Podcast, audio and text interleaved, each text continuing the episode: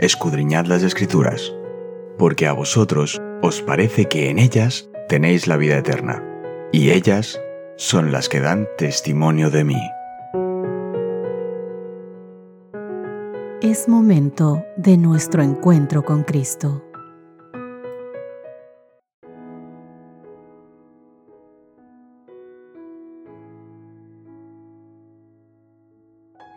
Hola, hola, ¿qué tal queridos amigos? Qué gusto saludarles un día más. Bienvenidos sean todos ustedes a este encuentro diario del estudio de la Biblia. En esta ocasión, mis queridos amigos, nos reunimos para hacer un pequeño resumen de lo que fue nuestro estudio de esta semana.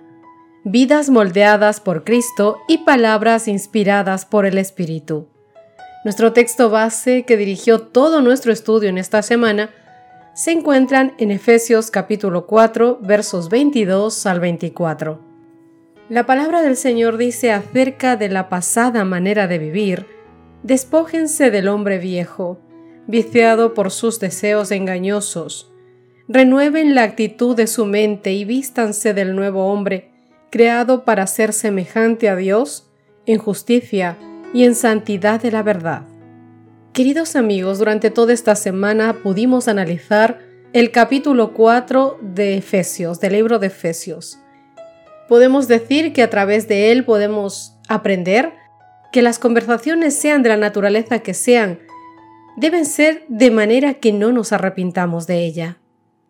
Dice la palabra del Señor, y no contristéis al Espíritu Santo de Dios, con el cual fuisteis sellados para el día de la redención. Si tienen amor de Dios en vuestros corazones y aman la verdad, buscarán cimentar y edificar a sus hermanos en la santísima fe. Si oyen algún comentario que perjudique a un amigo o hermano, no lo fomenten, es obra del enemigo hacer eso. Al que lo exprese, debemos bondadosamente recordarle que la palabra de Dios prohíbe esa clase de conversaciones. ¿Te has preguntado cómo cambiaría tu congregación y demás miembros si tú y ellos hicieran una promesa que incluyera declaraciones como las siguientes. Por ejemplo, deseo que mi influencia dentro y fuera de la familia de la Iglesia sea positiva, edificante, que aumente la fe y levante la moral, como nos dice Efesios 4, verso 29. Ninguna palabra corrompida salga de vuestra boca, sino la que sea buena para la necesaria edificación, a fin de dar gracia a los oyentes.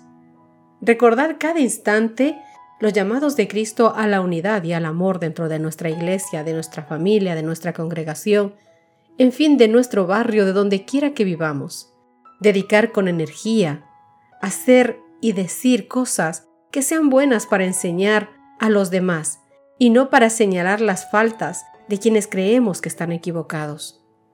Primera de Tesalonicenses capítulo 5 versos 9 al 11 nos dan un ejemplo de esto, porque no nos ha puesto Dios para ira, sino para alcanzar salvación por medio de nuestro Señor Jesucristo, quien murió por nosotros para que sea que velemos o durmamos, vivamos juntamente con Él. Por lo cual, animaos unos a otros y edificaos unos a otros, así como lo hacéis.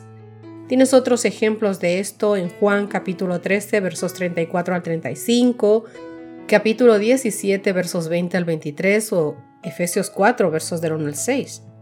También nos dice, cuando no concuerden con alguien, dejemos en claro mi respeto a ese hermano y daré por sentado su integridad y su compromiso con Cristo, presentando mi opinión discrepante con delicadeza, sin estridencias ni pleitos. Efesios 4, 31 al 32 dice, Quítense de vosotros toda amargura, enojo, ira, gritería, maledicencia, toda malicia. Y antes sed benignos unos con otros, misericordiosos, perdonándoos unos a otros, como Dios también os perdonó a vosotros. Vivir gozosamente, mi querido amigo, buscando toda oportunidad para edificar y sostener a mis hermanos, a mi familia, a mis amigos, a cualquier persona en este mundo mientras vivimos y esperamos la gloriosa venida de nuestro Señor Jesucristo. Con esto en mente, te invito a que tú y yo hagamos un resumen de lo que fue nuestro estudio de esta semana. En el estudio de Efesios capítulo 4 pudimos ver dos formas de vida, una con Cristo y otra sin Cristo. Efesios 4, desde el verso 17 al verso 19, nos dice cómo vive una persona que no tiene a Cristo. ¿Cómo viven los paganos? Y por extensión, todos los que no conocen ni aceptan a Dios. Y nos da una lista de siete cosas que hacen. Pensamientos frívolos, pensamientos dominados por la ignorancia, se vuelven duros de corazón, con el entendimiento oscurecido, han perdido la vergüenza, se han entregado a la inmoralidad y por lo cual cometen toda clase de actos indecentes. Mi querido amigo, cuando no se sigue a Dios, las personas, y por ende la sociedad, caen en una espiral descendente de pecado. Ahora dime, si das una vuelta a tu alrededor ¿Qué parecido ves entre la descripción que nos hace Pablo de lo que hemos dicho en Efesios capítulo 4, versos 17 al 19, con lo que hace la sociedad que te rodea? Y es que es claro, querido amigo, cuando nos alejamos de Dios, cuando ponemos nuestro corazón en las cosas del mundo y dejamos que Satanás ocupe el lugar de Dios, el ser humano es capaz de cometer las más terribles atrocidades, porque el único que le mantiene firme, que le mantiene leal, correcto, es una vida con el Espíritu de Dios en su corazón, porque Él, hemos visto a través de este estudio, que Él es quien nos convence de juicio y de verdad. Es Él que nos dice esto estás haciendo mal y debes cambiarlo, y nos da la fuerza para poder hacerlo. Vimos que, en contraposición a todo esto que hace un ser humano que se aleja de Cristo, está un ser humano que ha rendido su corazón a Dios. Tiene una vida en Cristo. Y al tener una vida en Cristo, este ser humano, este nuevo ser humano, tiene un nuevo vestido. Y Efesios capítulo 4 versos 20 al 24 lo describe muy bien. Hablando de él nos muestra un ser humano diferente al que hemos visto hasta ahora que no tiene una vida en Cristo. Pablo nos recuerda que nosotros vivimos una experiencia totalmente distinta al conocer a Cristo.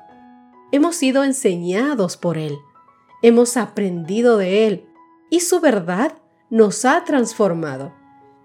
Es decir, nuestra vida en Cristo se nota porque vivimos una vida transformada, distinta, esto implica, mi querido amigo, un cambio de vida. Es como una persona que se despoja de su ropa sucia y se hace y se viste con una ropa nueva, dice Efesios 4, 22 al 24. Y nos da tres descripciones que hace aquel ser humano que vive en Cristo. Primero dice, despojaos del viejo hombre, es decir, dejemos de vivir dominados por la vida de pecado que teníamos antes de aceptar a Cristo. Segundo, nos llama a renovar nuestra mente. Las enseñanzas de Jesús, del estudio de su palabra diario y el ejemplo moldean nuestra mente y somos renovados. Somos leales a Él como nuestro Señor. Tercero, nos vestimos de un vestido nuevo, un vestido que recibimos por la gracia de Dios. Y con la ayuda de Dios vivimos una vida de justicia y santidad en los parámetros que Él nos pone. Parámetros que nos ayudarán a llevar una vida feliz, honrada, decente, con nosotros mismos y con los demás. Una vida de armonía. Por eso es que Pablo nos pide que haya una transformación en nosotros, una nueva manera de vivir, dice Efesios capítulo 4, versos 25 al 29. Pablo expone una serie de consejos sobre cómo debemos vivir tú y yo, los que hemos vestido de Cristo, usando un curioso esquema que te voy a decir a continuación. Primero nos dice qué debemos dejar, luego nos dice qué debemos hacer y luego nos da la razón por la que debemos cambiar. El verso 25 nos dice, desechad la mentira. ¿Qué debemos hacer? Hablar solo lo bueno. ¿Por qué? Porque somos miembros los unos de los otros. En el verso 26 al 27 nos dice, no pequéis al enojaros. ¿Qué debemos hacer? Airarnos por las injusticias. ¿Cuál es la razón para cambiar? porque si mantenemos esa ira, daremos lugar al diablo, a que guarde rencor en nuestro corazón y dejemos de ser hijos vestidos de la vestimenta de Dios. El verso 28, ¿qué debemos dejar? Dice, no hurtéis. ¿Qué debemos hacer? Trabajar con nuestras manos. ¿Por qué? Para que podamos compartir con el necesitado. En el verso 29 nos dice, no digáis malas palabras. ¿Qué debemos hacer? Hablar palabras edificantes. ¿Por qué? Para que el que os oiga se llene de gracia.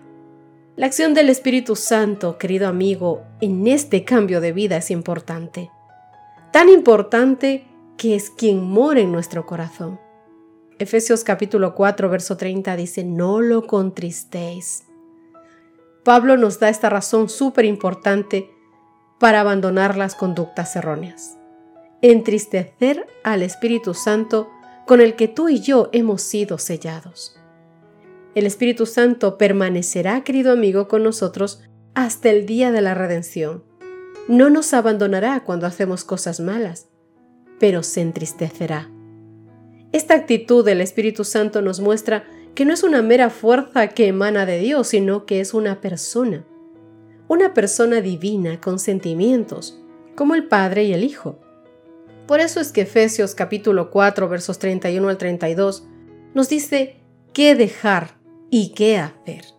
Y usando el mismo esquema previo que te he dicho, tenemos seis actitudes que abandonar y tres actitudes por las que reemplazarlas, y un por qué para realizar este cambio. ¿Qué debemos dejar? Amargura, ira, enojo, gritos, calumnias, malicia. ¿Qué debemos hacer? Ser bondadosos, ser compasivos, ser perdonadores. ¿Por qué debemos hacer esto? Porque Dios nos ha perdonado en Cristo. Querido amigo, todas las cosas que quieres que hagan contigo, primero hazlas tú por los demás. ¿Por qué? Porque cuando aún éramos pecadores y estábamos perdidos en la más terrible oscuridad, Cristo vino a salvarnos y perdonó nuestros pecados, muriendo en una cruz por gente como tú y como yo. Gente más pecadora que la que hoy enrostras. Por eso es que las conversaciones, queridos amigos, y las acciones de nosotros como pueblo de Cristo, dentro de la iglesia, dentro de tu casa, fuera de ella, deben ser motivadas por la bondad, por la ternura y el perdón, basados en la norma más alta de todas, el perdón que Dios nos ha extendido a ti y a mí con gran misericordia. Que Dios te bendiga, que tengas un lindo día, que Dios te guarde, nos encontramos en nuestro próximo estudio. Gracias por acompañarnos. Te recordamos que nos encontramos en redes sociales. Estamos en Facebook, Twitter e Instagram como Ministerio Evangelike.